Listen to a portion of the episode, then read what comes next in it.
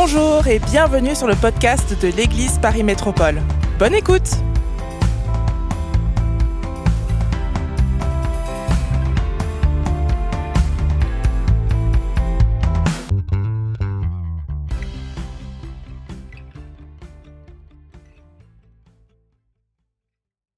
Il y a un instant à l'intérieur, je chantais Je suis dans la joie quand on me dit Allons à la maison de l'Éternel.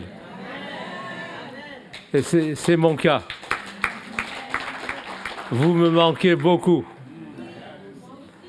50 ans cette année que je suis dans cette église. Et me retrouver, j'ai mon épouse encore avec moi, mais ça me manque c'est pas Dieu qui me manque, loin de là, hein. mais les frères et les sœurs me manquent. Alors, vous me permettrez de vous présenter mes meilleurs voeux à ma façon. Euh, c'est encore temps, il est nous sommes le 14 janvier. Alors, c'est un passage de l'Écriture très simple. C'est l'apôtre Jean qui va écrire un dénommé Gaius, qui est un Romain et qui s'est converti à Jésus et il lui écrit ceci, Bien-aimé, je souhaite que tu prospères à tous égards et sois en bonne santé comme prospère l'état de ton âme. Alors, ce sont mes voeux pour chacun d'entre vous. Et que Dieu vous garde surtout. Alors, nous allons aborder un sujet que j'ai déjà abordé ici, mais pas de la même façon je traiterai de l'esprit de Pentecôte dans l'Église du XXIe siècle. Alors, je pense que vous savez dans quelle Église vous êtes. C'est une Église de Pentecôte qu'on appelle pentecôtiste. Alors, bien des questions se posent aujourd'hui, non seulement aux responsables des églises locales, mais encore à de très nombreux chrétiens sincères.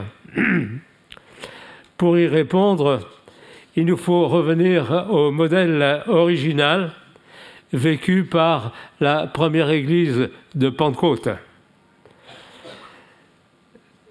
Et euh, nous allons voir, donc nous pourrons voir et distinguer le vrai du faux. Je crois qu'une église véritablement pentecôtiste vivra selon les mêmes principes spirituels et la même dynamique que l'Église du premier siècle. Et nous allons lire ensemble quelques passages dans le livre des Actes, au chapitre 2, et on verra, parce que nous serons obligés de rentrer dans le texte pour bien comprendre ce qu'est une église de Pentecôte, donc, euh, on va lire dans les Actes chapitre 2 pour resituer dans le contexte euh, spirituel et même politique, on peut dire, de l'époque. Versets 1 à 8 d'abord. Acte 2, versets 1 à 8. Voici ce qui est écrit. Le jour de la Pentecôte, ils étaient tous ensemble dans le même lieu. Donc il s'agit des disciples.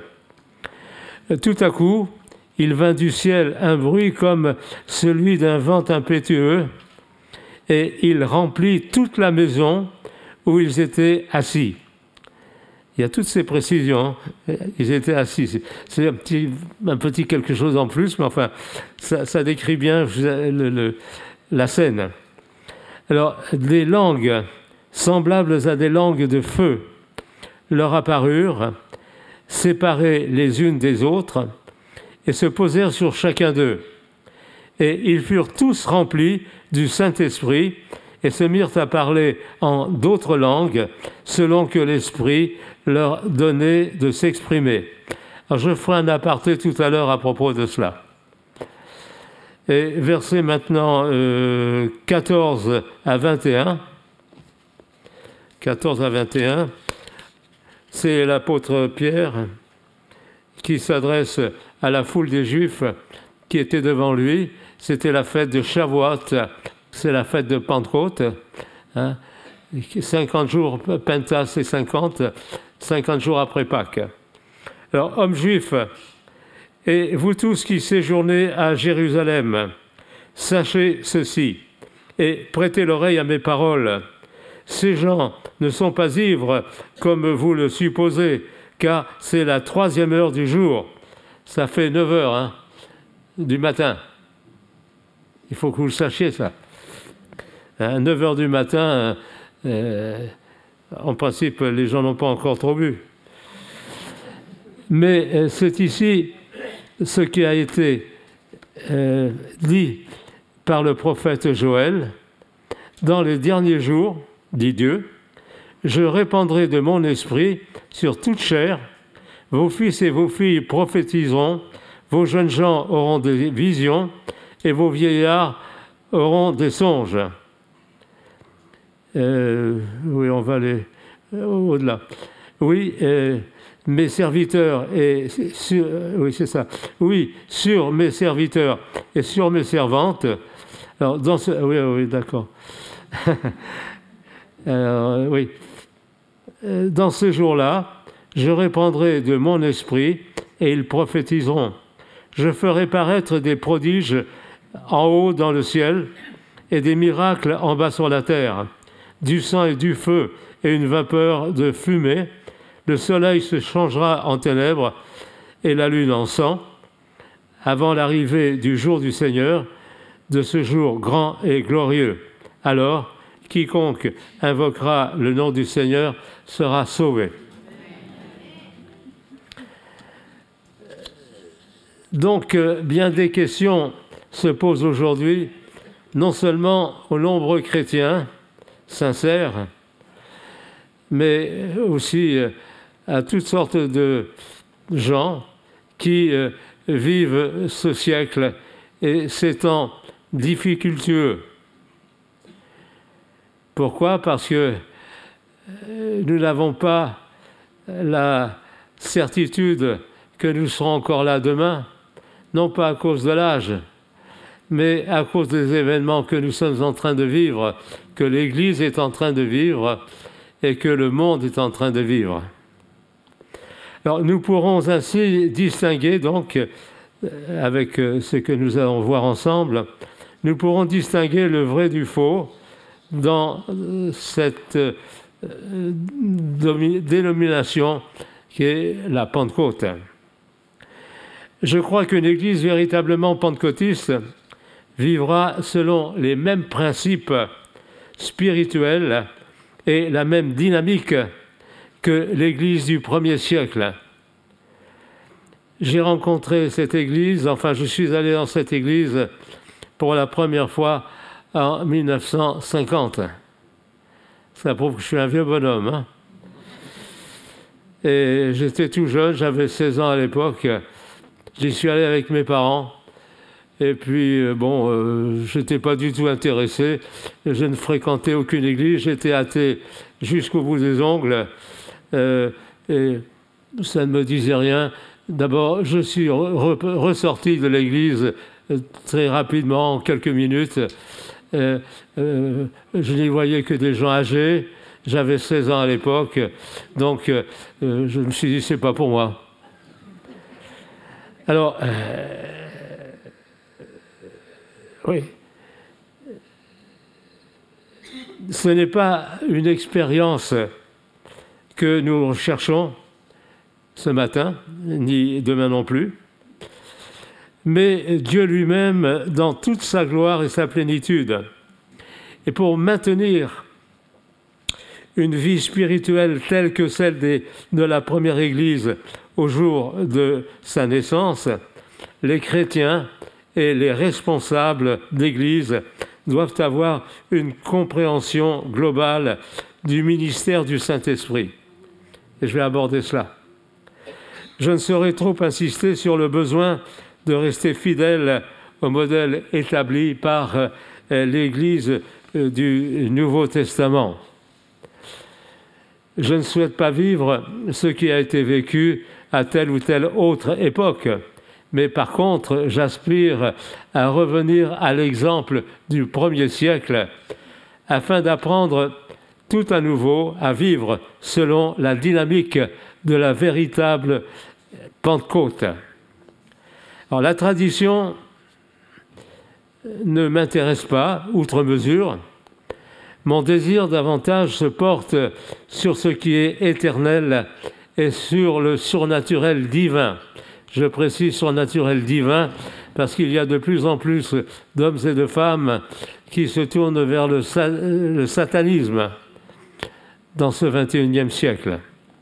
au jour de la Pentecôte, dans l'Église naissante, leur expérience est le fruit d'une réelle soif de Dieu. Et je disais à mon frère qui m'a amené ici euh, avec son taxi, je disais que euh, de, de, plus en plus, à cause des événements que nous vivons à travers le monde, des gens se tournent non pas euh, vers telle ou telle secte seulement, non, mais aussi vers l'Église du Seigneur. Alors, au jour de la Pentecôte, dans l'Église naissante, leur expérience est le fruit d'une réelle soif de Dieu.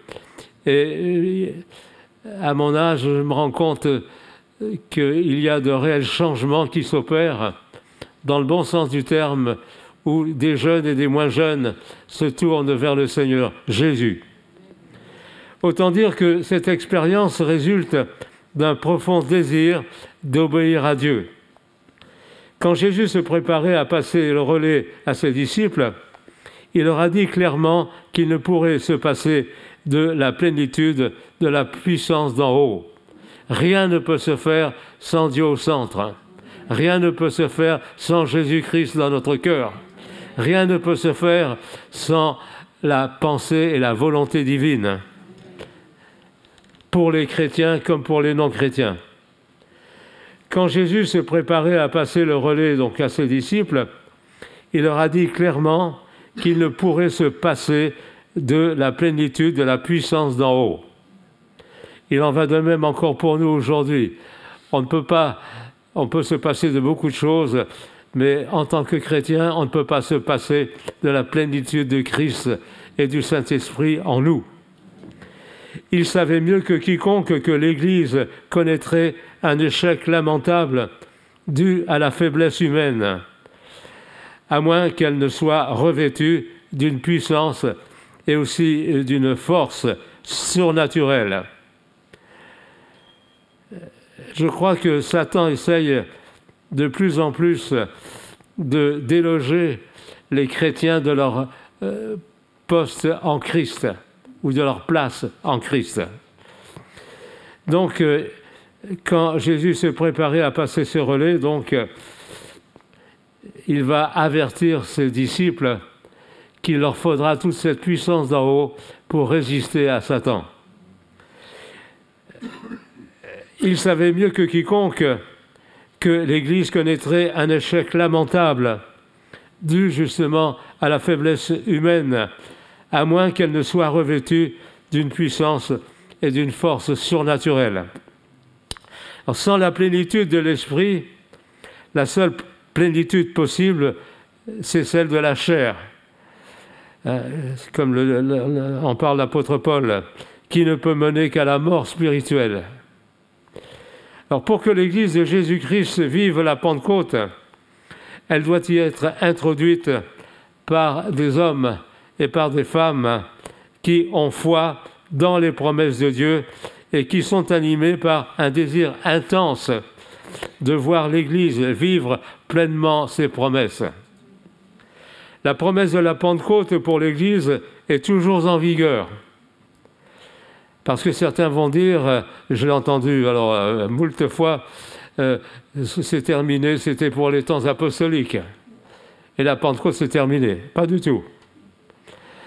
La nécessité de s'attendre à Dieu et de croire au don du Saint-Esprit, accompagné de signes, est tout aussi réelle que lorsque Jésus donc ordonne à ses disciples d'attendre ce revêtement donc de puissance dans la chambre haute. C'est la même chose. Et non seulement il est possible à chaque enfant de Dieu d'être rempli du Saint-Esprit, mais cela doit être un objectif primordial pour chacun d'entre nous, quel que soit notre âge. L'Église du Nouveau Testament a connu l'effusion initiale du Saint-Esprit, mais le livre des Actes décrit encore plusieurs effusions du Saint-Esprit manifestées par la suite. Rien ne s'arrête après la Pentecôte, tout continue. Le jour de la Pentecôte n'a rien clôturé. En fait, il a tout commencé. Après l'expérience de la chambre haute, les disciples persévérèrent dans les diverses disciplines chrétiennes. Ça prouve qu'ils ont continué à faire confiance à la puissance du Saint-Esprit en eux et autour d'eux. Le don du Saint-Esprit fut reçu avec beaucoup de joie, avec beaucoup d'émotion, avec beaucoup d'attention. Mais les disciples continuèrent à cultiver, on peut dire, une vie de sainteté et de croissance quotidienne. On n'a pas reçu l'Esprit une fois pour toutes. On ne vit pas sur le stock des expériences passées. On peut en bénéficier évidemment et en jouir même, mais euh, euh, il y a besoin d'un renouvellement constant de cet esprit en nous. Alors, trop de chrétiens cherchent des expériences au détriment de la recherche de la vérité. Beaucoup aspirent à voir Dieu faire de grandes choses pour eux, tout en fuyant ce même Dieu qui veut faire chaque jour un travail en eux. il y a une sorte d'égoïsme spirituel qui joue. Quand mon fils était tout petit, il a de l'âge, il a 57 ans maintenant. il disait à sa sœur, tout pour moi. Euh, il ne voulait pas partager. Il a certainement changé euh, depuis, mais quand même, ça a dépeigné une certaine force de caractère. Tout pour moi, rien pour les autres. Et euh, trop de chrétiens donc cherchent des expériences au détriment de cette recherche de la vérité. L'impact sur le monde de l'époque fut tel que ceux qui entouraient, euh, qui les entouraient, pardon, déclarèrent qu'ils avaient mis le monde sans dessus-dessous. Une authentique église de Pentecôte n'existe pas pour elle-même mais dans le but de rendre Jésus-Christ réel au monde, quant à le toucher presque, afin que les hommes et les femmes qui se perdent entendent la bonne nouvelle et soient sauvés. Quand l'apôtre Pierre, au jour de la Pentecôte, alors faites attention maintenant à ce que je vais dire, quoique vous ayez fait attention avant. Quand l'apôtre Pierre, au jour de la Pentecôte, s'adressa à une multitude de juifs venus du monde entier, de tout le bassin méditerranéen, à Jérusalem donc, pour célébrer la fête juive de la Pentecôte, Shavuot en hébreu. Ceux qui étaient réunis entendirent ces 120 juifs galiléens parler clairement des merveilles de Dieu dans des langues qu'ils n'avaient jamais apprises. Notez bien ça. Hein. et Pierre répondit à leur question Que veut dire ceci? Dans Acte 2, 12. Et il va dire eh bien, c'est ce que nous avons lu au chapitre, au chapitre 2 des Actes, versets 14 et 15. Et il a aussi parlé du texte de. Euh, ah, dans l'Ancien Testament. Joël. Alors écoutez bien maintenant. Je vais faire un aparté. Au jour de la Pentecôte, il y avait donc tous ces juifs du bassin méditerranéen qui venaient assister à la fête à Jérusalem, Shavuot. Et là, les disciples de Jésus vont se mettre à parler diverses langues, mais pas pour dire n'importe quoi. Hein. Ils vont parler des louanges de Dieu. Et pendant un certain temps. Et notez-le bien, dans des langues qui étaient absolument comprises par un ensemble de, cet auditoire. Il parlait des louanges de Dieu et rien d'autre. Et dans l'auditoire, il y avait donc des gens qui comprenaient ces langues dans lesquelles les disciples s'exprimaient. Alors, euh, je vais employer des termes un peu techniques, mais il le faut pour que vous compreniez bien.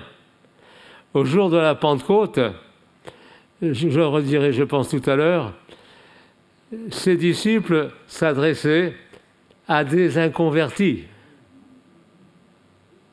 Ils venaient d'un peu partout, du, bassin méditerranéen, mais ils, ne connaissaient rien à rien du monde, disons, chrétien naissant. Et donc, ils s'expriment dans des langues qui sont des langues connues. Et on appelle cela, dans notre langage, euh, non pas pentecôtiste, mais dans notre langage de tous les jours, en français, phénomène de xénoglossie ou phénomène de xénolalie. Les deux peuvent s'employer.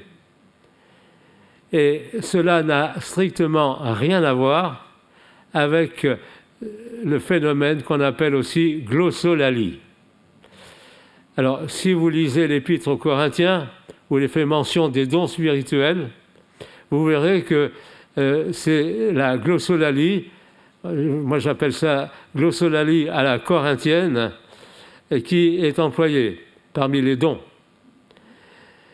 Alors que euh, ici, à la Pentecôte, c'est la xéno, le préfixe xéno, c'est étranger donc, et ce, préfixe annonce qu'ils vont s'exprimer dans une langue qu'ils ne connaissent pas, qu'ils n'ont jamais apprise, mais euh, qui, provient de la puissance du Saint-Esprit au travers d'eux. Alors notez bien cela. À la Pentecôte, donc, le jour de la Pentecôte, le jour de Shavuot chez les Juifs à l'époque, c'est l'expression qui est donnée dans les actes, c'est xénoglossie. Ces gens-là, ces disciples, euh, parlaient une langue connue, parlaient de Dieu dans une langue connue qu'ils n'avaient jamais apprise. C'est la différence. Alors que la glossolalie est un ensemble d'expressions qui a sa raison d'être aussi, inspiré par le Saint-Esprit aussi, mais euh, qui nécessite parfois, et même souvent, le don d'interprétation. À la Pentecôte, il n'y avait pas besoin du don d'interprétation. Tout le monde, enfin, ceux qui parlaient ces langues, les comprenaient. Est-ce que c'est assez clair jusqu'à maintenant? Enfin, vous allez dire oui, peut-être par gentillesse. Mais c'est important de faire cette différence. Glossolalie, xénoglossie. Je répète, xénoglossie, c'est la faculté de parler une langue que vous n'avez jamais apprise. Euh, lors euh, enfin, de, mon ministère pastoral, j'ai beaucoup voyagé, non seulement en France, mais ailleurs. Et j'ai été invité un jour par un cher frère qui est parti avec le Seigneur maintenant. il était euh, en Normandie, je ne vous dirai pas la ville, mais euh, c'est un, frère que j'admirais beaucoup. Il avait beaucoup plus d'âge que moi. J'étais encore jeune, enfin, moyennement jeune à l'époque. Et euh, il m'avait invité pour terminer son, euh, son, pastorat. C'était son dernier moment dans cette église. Il m'avait demandé d'apporter le message. Et c'était une église de Pentecôte, parce que j'ai fréquenté d'autres églises été pasteur baptiste pendant dix ans. Et donc, j'ai prêché en église réformée également. Donc, ce frère, au moment de la louange, s'est mis à parler en hébreu. Alors, je, ne parle pas l'hébreu, je vous le dis tout de suite. Je connais quelques mots d'hébreu et c'est comme ça que euh, j'ai discerné que c'était de l'hébreu dans l'ensemble. et il y a eu un don d'interprétation. Euh, si, j'avais connu l'hébreu euh, complètement, j'aurais pu apprécier le don d'interprétation, mais enfin, c'était ça à la corinthienne. Hein. Alors, ceci dit, ce frère ne connaissait ni Aleph, Bet, Gimel, Dalet, c'est les, quatre euh, premières lettres de l'alphabet hébreu. Hein. Il n'en connaissait strictement rien. Et il s'est mis à parler en hébreu lors de l'adoration. Ça, c'est le phénomène de xénoglossie ou xénolalie. D'accord? Et euh, après, on a eu au milieu de tout ça euh, la glossolalie habituelle. Donc, euh, euh, j'ai terminé en ce qui concerne cette parenthèse. Oui, enfin, j'avais noté un, aparté, mais je vais le laisser comme ça. Alors, il existe toujours ce phénomène de xénoglossie. Donc, des gens qui n'ont jamais euh, parlé un seul mot d'une langue inconnue. Il y avait aussi un collègue américain j'ai oublié son nom maintenant, il était en Roumanie à l'époque, et euh, il était traduit en roumain. Et il a eu l'impression, ce frère euh, américain, que l'interprète n'interprétait pas exactement ce qu'il disait.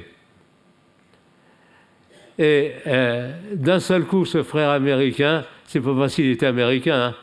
mais c'est le Saint-Esprit qui l'a inondé d'un seul coup. Il s'est mis à parler en roumain alors qu'il ne connaissait pas un traître mot de roumain. Et euh, quand l'interprète a vu ça, il est parti. il l'a laissé tout seul. Mais enfin, ce sont des phénomènes qui existent sous la, euh, la pression, on va dire, de la grâce de Dieu. Alors, euh, homme frère, que ferons-nous? C'est ce que la, question que pose cet auditoire à l'apôtre Pierre. Eh bien, euh, la Pentecôte représente une ère nouvelle dans laquelle l'Église est appelée à entrer. Pierre débuta son explication en attirant l'attention de ceux qui l'écoutaient sur l'accomplissement des prophéties. C'est acte 2, versets 16 et 17. Et depuis la Pentecôte, nous ne vivons plus autant de la typologie de l'Ancien Testament. Nous vivons actuellement dans la réalité du Nouveau Testament. Nous ne sommes plus dans l'ombre des choses à venir mais nous en goûtons la substance. Pouvez-vous vous imaginer la joie, la joie de ces hommes dont le ministère avait jusque-là consisté tout simplement à offrir des animaux en sacrifice? Ils ne connaissaient que cela dans le judaïsme à l'époque. Alors, euh, et, par rapport à Christ, donc, qui a apparu justement pour abolir le péché par son sacrifice et non plus par le sacrifice des animaux. Alors, notre Pâque n'est plus une fête, mais une personne.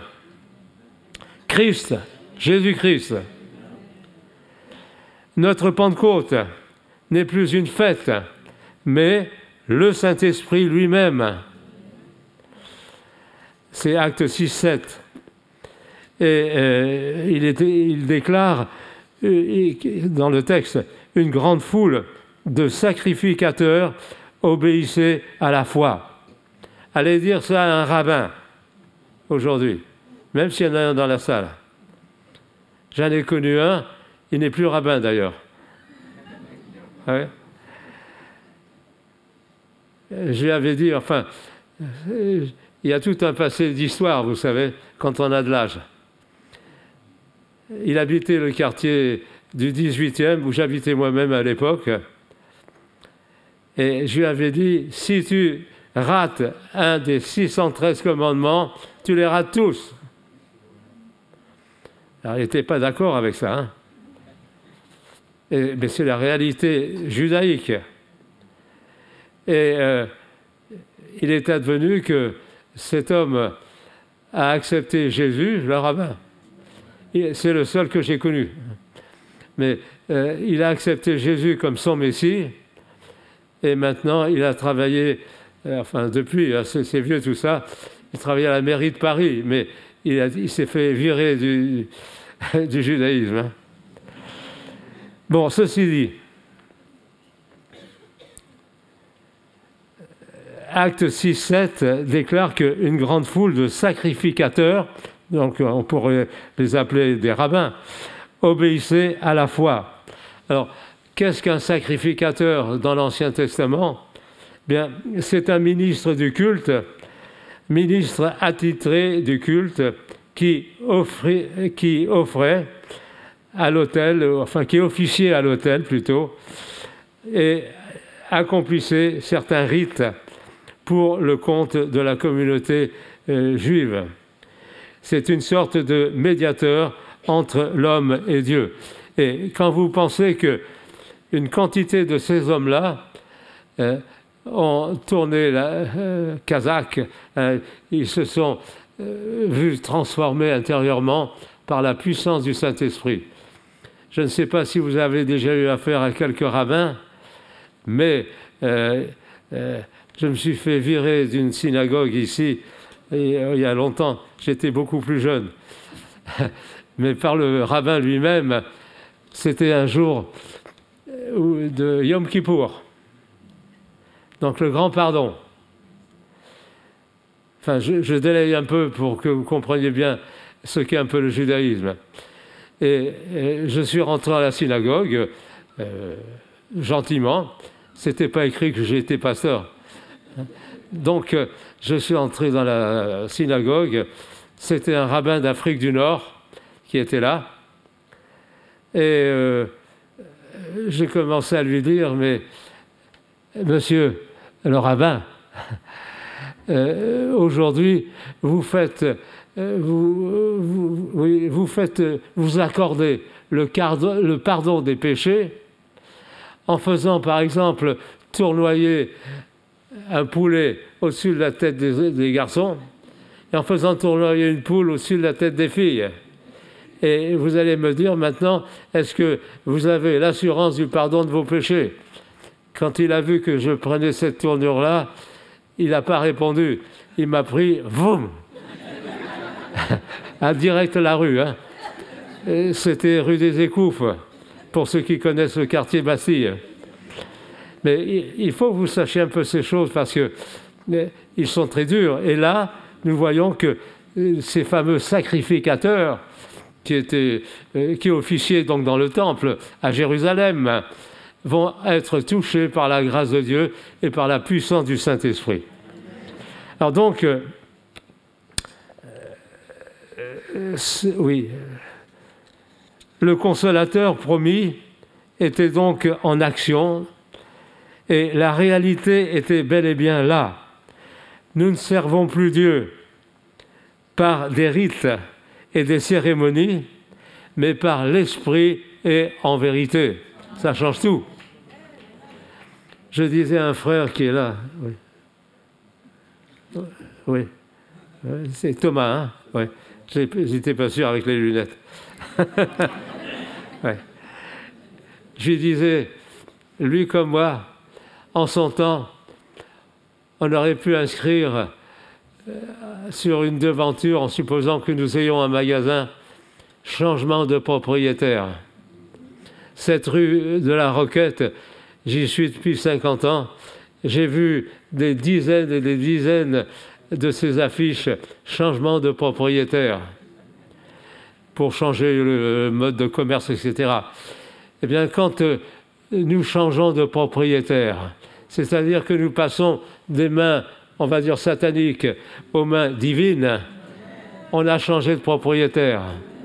Nous ne sommes plus les mêmes. Il y a une nouvelle naissance qui est arrivée en chacun de nous.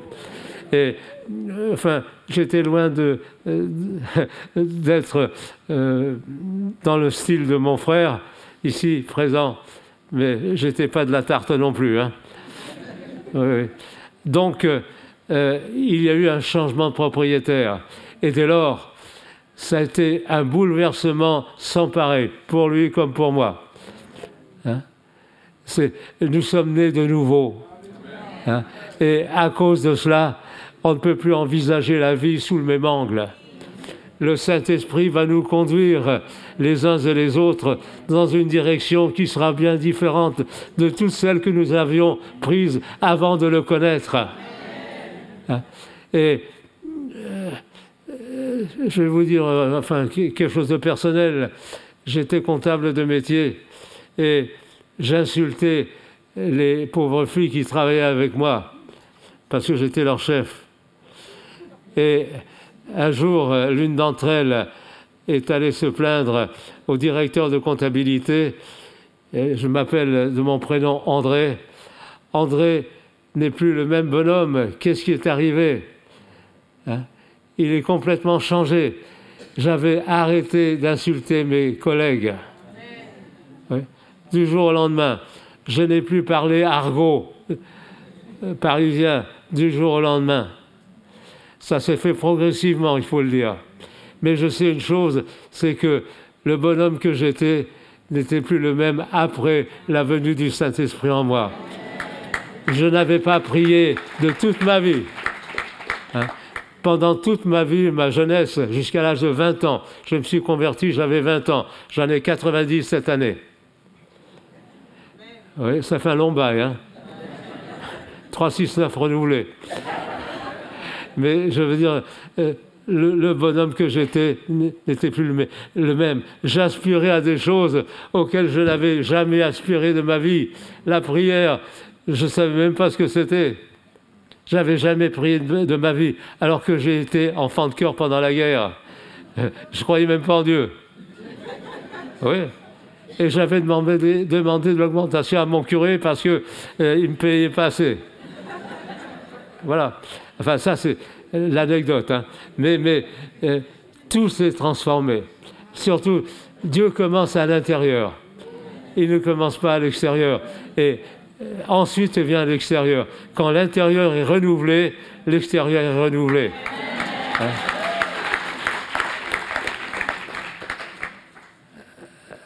Alors, euh, les disciples de Jésus ne l'avaient ni vu ni entendu depuis qu'il était remonté au ciel quelques dix jours plus tôt. Et cette merveilleuse effusion du Saint-Esprit était en somme la garantie du fait que Jésus était bien arrivé au ciel et, avait tenu sa promesse d'envoyer à l'Église l'Esprit de vérité. C'est Jean, Jean 14. Il faut que j'accélère, je pense. Alors, euh, donc le consolateur, il est le consolateur des brèches. Alors, Jésus est donc vivant et il est la tête de l'Église. Ce n'est pas le pasteur qui est la tête de l'Église, c'est Jésus qui est la tête de l'Église. Dieu se sert des, pasteurs, mais euh, c'est lui qui est la tête de l'Église, euh, le Seigneur lui-même, et qui nous indique la direction à suivre. Alors chaque fois qu'un enfant de Dieu reçoit le baptême dans le Saint-Esprit, c'est un signe que notre Seigneur est réellement ressuscité et qu'il exerce un ministère en faveur de son Église depuis son trône céleste. Le livre des actes est un livre de plénitude. Acte 2, 4. C'est Luc, entre parenthèses, qui l'a écrit. Hein. Alors, Luc décrit les personnages impliqués dans l'histoire de l'Église primitive comme étant remplis d'indignation. Et c'est pas tout. Ils étaient remplis de jalousie, de crainte, d'étonnement, de colère. Si vous lisez les épîtres de Paul, il décrit les églises euh, euh, auxquelles il s'adresse avec ce, genre de, motivation, si l'on peut dire. Alors, euh, rempli de foi aussi, d'amour, de sagesse, de puissance, de joie et de joie de la parole de Dieu et du Saint-Esprit. Alors, l'intention de Dieu pour nous est que nous soyons remplis du Saint-Esprit, non pas de façon occasionnelle, mais permanente. Vous allez me dire, mais monsieur, mais on ne peut pas être rempli du Saint-Esprit de façon permanente. Alors, il est vrai qu'on varie. Il y a une variation chez nous.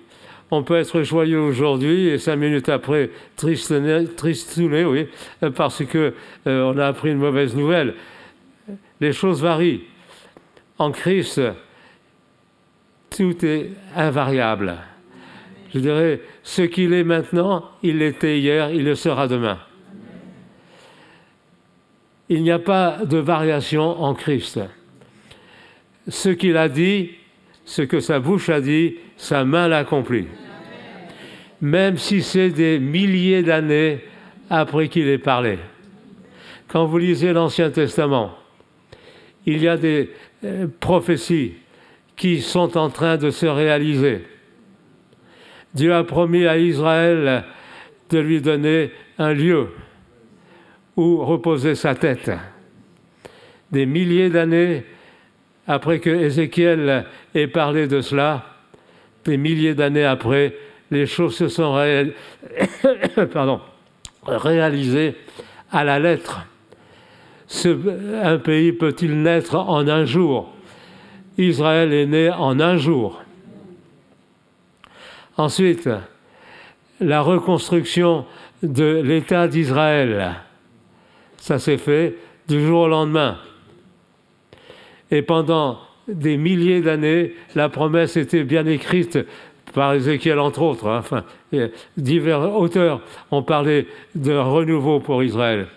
Et aujourd'hui, je, vais le redire parce que tous n'étaient pas là en même temps. Israël est devenu le centre de notre monde. Cette guerre qui existe depuis quelques semaines maintenant, elle n'est pas fortuite. Si vous lisez le livre du Deutéronome au chapitre 32 du Deutéronome, vous verrez que Dieu a placé Israël au centre de trois continents. Il y a l'Asie, il y a l'Europe et il y a l'Afrique. Et il a choisi ce peuple pour le placer justement là où ça risque de faire mal et très mal. Israël ne dépend pas, dans son histoire, il ne dépend pas des peuples. Il dépend de Dieu d'abord. Mais euh, Dieu l'a placé pour qu'il soit au centre du carrefour de ces trois continents. Et l'histoire qui est euh, la sienne à l'heure actuelle, c'est une histoire qui nous permet de voir que, effectivement, ce que sa bouche a dit à Dieu, Dieu l'accomplit toujours. S'il nous parle des temps modernes que nous sommes en train de vivre, avec les difficultés que vont rencontrer Israël et les nations, c'est parce qu'il veut nous avertir par la puissance de son esprit que nous allons vivre des temps qui seront de plus en plus difficiles pour tout le monde. C'est Dieu qui change les cœurs, personne d'autre. Euh, je vous dis ça entre parenthèses. J'ai vu, évidemment, à cause de l'âge, j'ai vu un tas de gens essayer de convaincre, de convertir des gens. C'est pas vous qui convertissez les gens, c'est le Saint-Esprit qui les convertit. Et moi non plus, hein. je suis au même diapason que le vôtre. Quand le Saint-Esprit s'y met de façon extraordinaire, c'est la meilleure preuve que Dieu est vivant et personne ne le tuera. C'est Nietzsche qui avait dit Dieu est mort. Eh bien, Nietzsche est mort il y a longtemps. Et Dieu est toujours vivant. Amen. Bon, je termine parce que si je risque de m'emballer. Oh oui. Je vais abréger. Hein.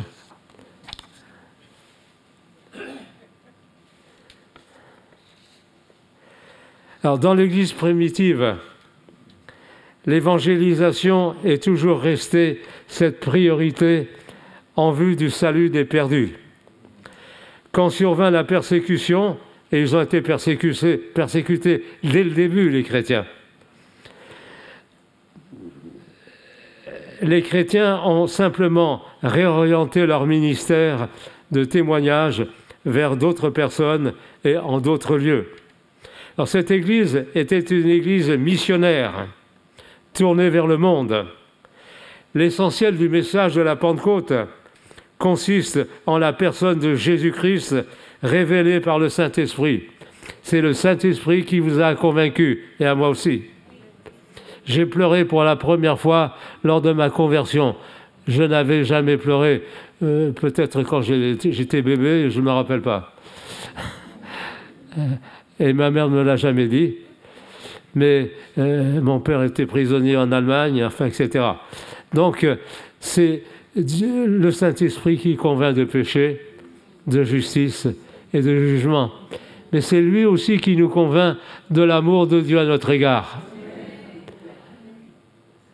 Le jour de ma conversion, j'étais armé, comme mon frère. oui. J'étais armé avec, euh, j'avais un cran d'arrêt toujours sur moi et j'avais aussi un point américain avec des dents. Je ne sais pas si vous savez ce que c'est. Enfin, ne cherchez pas, c'est pas la peine. Mais quand Dieu m'a saisi, j'ai pleuré comme une Madeleine. Quelqu'un s'appelle Madeleine, non? Oui. Mais j'ai pleuré et je me suis repenti de tout ce que j'avais fait. À 10 ans, j'ai mis le feu à l'église catholique dans laquelle j'étais. Au clocher, hein Oui, oui. Je vous ai dit, j'étais pas de la tarte. C'est un peu vulgaire ce que je dis, mais, mais c'était ça. Et quand Dieu m'a saisi, il a transformé complètement ma vie. Je suis ce que je suis peut-être, même certainement, mais Dieu m'a pris et a bouleversé ma vie. Et les conséquences, eh bien, j'ai commencé à aimer mon père à l'âge de 20 ans. À l'âge de 16 ans, j'ai voulu le passer au, couteau, au cran d'arrêt. Tellement je, je, le haïssais, mon père.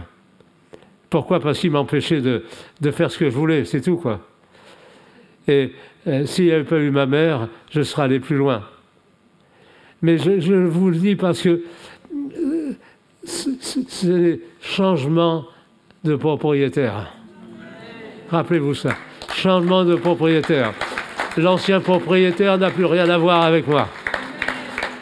L'ancien propriétaire, c'est lui qui euh, va passer à la, moulinette. Hein? Mais ce n'est pas encore terminé pour lui. Pour moi, c'est terminé. Ce qui était une catastrophe va devenir un vrai bonheur parce que tout aura été changé. Enfin, je vais arrêter là, mais pour dire simplement que cette Église euh, naissante était une Église missionnaire. Alors ne cherchez pas à réaliser une expérience Cherchez à rencontrer Dieu avec votre cœur et pas avec votre tête. Hein? Ça, c'est important. Avec votre cœur. Il a changé le mien, il peut changer le vôtre. Il a changé celui de Thomas. Hein? Quel que soit le temps que cela prenne, Dieu veut vous saisir par la puissance de son esprit et faire de vous un homme, une femme, un jeune, un moins jeune, qui a rencontré Dieu dans sa vie. Il y a un grand auteur qui avait dit J'ai rencontré Dieu, qui a écrit plutôt. Et euh, tant mieux pour lui. Mais euh, notre rôle, c'est d'être des témoins, je dirais, en ne vexant personne. Dieu n'a pas besoin d'avocat, il a besoin de témoins. C'est dans ce, sens-là que je le dis. Il, y a besoin d'avocats. Mais euh, euh, c'est dans le sens de témoin de Jésus-Christ que j'emploie cette expression. Nous sommes des témoins de Jésus, là où nous, nous, euh, nous allons. Et ce que les hommes ont besoin de voir en vous, c'est la figure de Jésus-Christ, c'est le cœur de Jésus-Christ, c'est l'amour de Jésus-Christ. Même si vous êtes rembarré par la personne à qui vous vous adressez, priez pour lui, il en a besoin. Même si vous êtes très jeune, rencontrez le Seigneur dans votre jeunesse, ça vous évitera beaucoup de bévues, beaucoup de déboires également. Mais je vais prier maintenant en m'excusant parce que j'ai rarement euh, cessé en plein, euh, oui, en pleine connaissance de cause un sermon. En général, je vais jusqu'au bout. Mais j'ai conscience d'avoir dit ce que j'avais sur le cœur.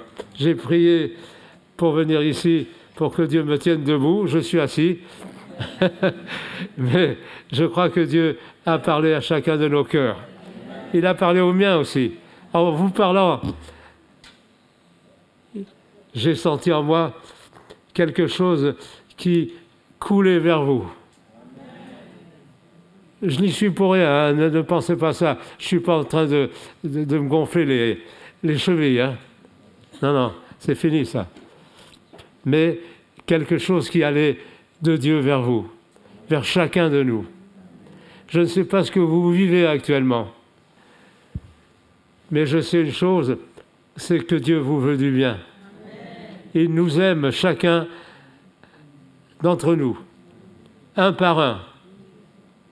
Il aime notre Église.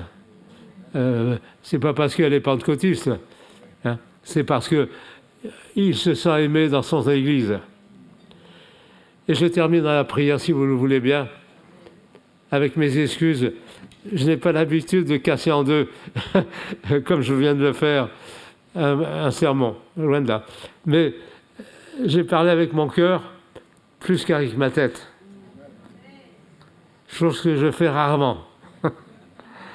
enfin, je parle avec mon cœur, mais euh, ça ne s'entend pas, ça ne se voit pas.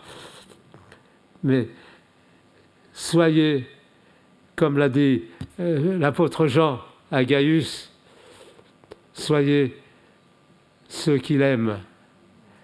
Hein. Soyez ceux qui se laissent non pas manipuler, mais se laissent prendre par la puissance du Saint-Esprit et se laissent dire par le Saint-Esprit, mon fils, ma fille, je t'aime en Jésus-Christ. Tu es mon frère, tu es ma sœur. Je ne sais même pas qui tu es, mais Dieu le sait, c'est l'essentiel. Que Dieu vous bénisse abondamment, chacun d'entre vous, et qu'il bénisse également les familles que vous représentez. Amen. Je prie. Père Saint, nous te sommes reconnaissants de la joie que nous avons, non seulement de parler de toi, mais de vivre par toi et pour toi. Seigneur, je te prie pour mes chers frères et sœurs ici présents, que j'ai tellement de plaisir à retrouver. Seigneur, bénis-les ensemble.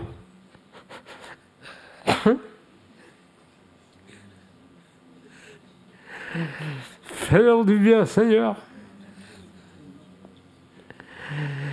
Que la puissance de ton Saint-Esprit les garde fidèles jusqu'au bout du voyage. Seigneur, que ces chers frères et sœurs qui sont ici présents dans cette maison de Dieu, Seigneur, puissent sortir de cette maison tout à l'heure remplis de toi, remplis de ton Esprit Saint, fortifiés parce que tu leur auras fait du bien par ton Esprit. Seigneur, et que ceux qui les voient vivre désirent vivre n'ont pas les mêmes expériences forcément, mais désirent les voir vivre de Jésus-Christ, par Jésus-Christ et pour Jésus-Christ. Qu'il en soit ainsi, Père, dans le nom de ton Fils bien-aimé, Jésus le Fils de Dieu vivant. Amen. Que Dieu vous bénisse.